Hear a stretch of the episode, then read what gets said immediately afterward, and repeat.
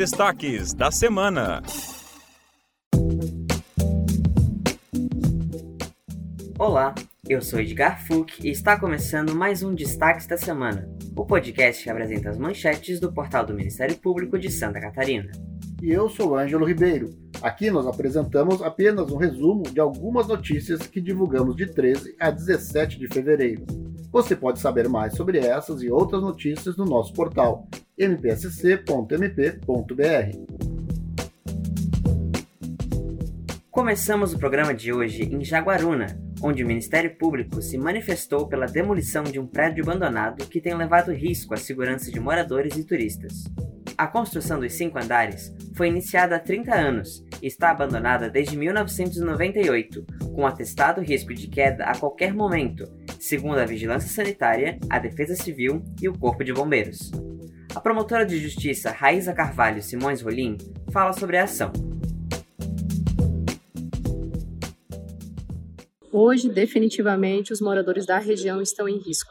Isso já foi apontado pela Defesa Civil. O município hoje está disposto a promover a demolição e a gente acredita que a decisão judicial a, ocorra nos próximos dias, autorizando a demolição diante do descaso desses proprietários.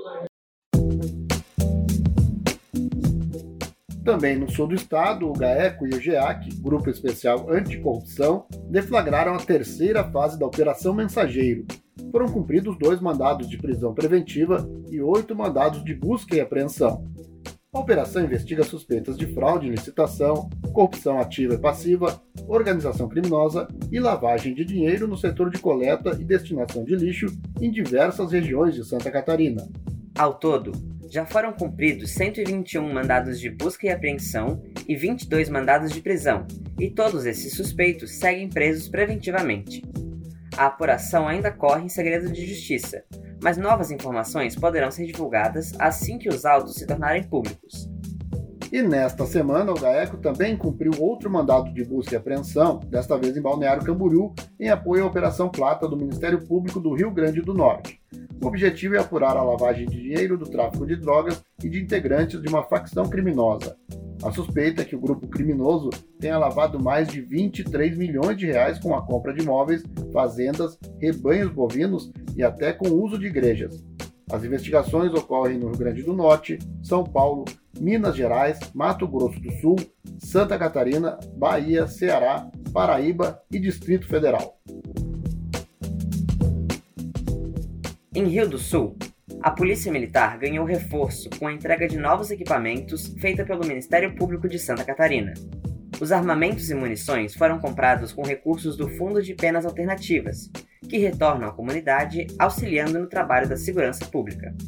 O fundo é mantido com acordo de não persecução penal, suspensões condicionais de processo e transações penais firmadas com o Ministério Público em casos de infrações mais leves o tenente-coronel Anderson de Melo Maia, do 13º Batalhão da Polícia Militar de Rio do Sul, fala sobre a parceria com o MP catarinense em defesa da população.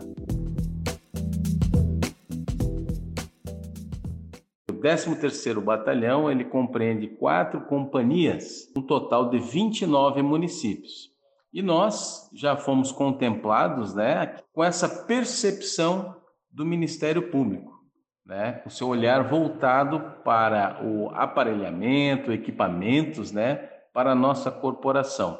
Reflete num benefício para a nossa, como um todo, a nossa segurança pública, né, para a nossa sociedade. Para nós é muito importante essa parceria com o Ministério Público, onde só temos a ganhar e a comunidade também do Alto Vale tem muito a ganhar com esse trabalho em conjunto.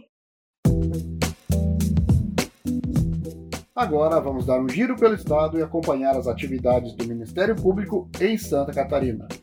Em Chapecó, um vereador e um empresário foram condenados por tentarem fraudar licitações. O Tribunal de Justiça de Santa Catarina, o Superior Tribunal de Justiça e o Supremo Tribunal Federal confirmaram a sentença da primeira vara criminal da comarca, que condenou ambos a pena de dois anos de detenção e multa. Eles tentaram fraudar dois pregões presenciais em 2016, oferecendo suborno para que os demais concorrentes deixassem de participar do processo licitatório ou que participassem oferecendo preços superiores aos seus. ou ainda que deixassem de apresentar os documentos obrigatórios para a habilitação. Como eles não podem recorrer da decisão, o Ministério Público pediu à Câmara Municipal a cassação do mandato eletivo do vereador. Também em Chapecó, um homem denunciado por matar outro a tiros foi condenado após denúncia do Ministério Público. Ele terá de cumprir 16 anos de reclusão em regime inicial fechado e pagar 10 dias multa pela prática de homicídio qualificado por recurso que dificultou a defesa da vítima e por porte ilegal de arma de fogo. O crime foi captado por uma câmera de monitoramento em empreendimento próximo ao local. Testemunhas relataram que o crime teria sido motivado por antigas desavenças entre a vítima e o réu. O condenado pode recorrer da decisão, mas foi negado a ele o direito de fazê-lo em liberdade. Em outra condenação, dessa vez em Porto União, um homem denunciado pelo Ministério Público por homicídio qualificado por emprego de meio cruel e recurso que impossibilitou a defesa da vítima, foi condenado a 12 anos de reclusão em regime fechado. O crime aconteceu em março do ano passado, quando o réu, com a ajuda de seu irmão, perseguiu e esfaqueou um homem após um desentendimento da vítima com outro irmão dos réus. A decisão é passiva de recurso, mas não em liberdade. O outro réu será julgado em outro momento, pois é considerado foragido pela justiça. E para encerrar, o Hospital Freiburgo acatou a recomendação do Ministério Público catarinense e passa a contar com farmacêuticos em tempo integral. A entidade não vinha cumprindo com a obrigação prevista na Lei 5.991 de 1973.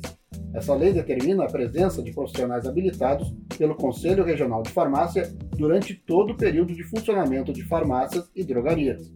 Após a recomendação, a direção do hospital informou que contratou novos farmacêuticos para atender à legislação. O acatamento da recomendação permitiu o arquivamento do inquérito civil. Assim, chegamos ao final de mais um programa. Essa foi a edição dos destaques da semana de 13 a 17 de fevereiro, do Ministério Público de Santa Catarina. Eu sou Edgar Fuch. E eu sou Ângelo Ribeiro. Acompanhe o Ministério Público e mantenha-se informado sobre o nosso trabalho em todo o estado. Acesse o nosso portal e leia muitas outras notícias. mpsc.mp.br. Bom fim de semana e até mais!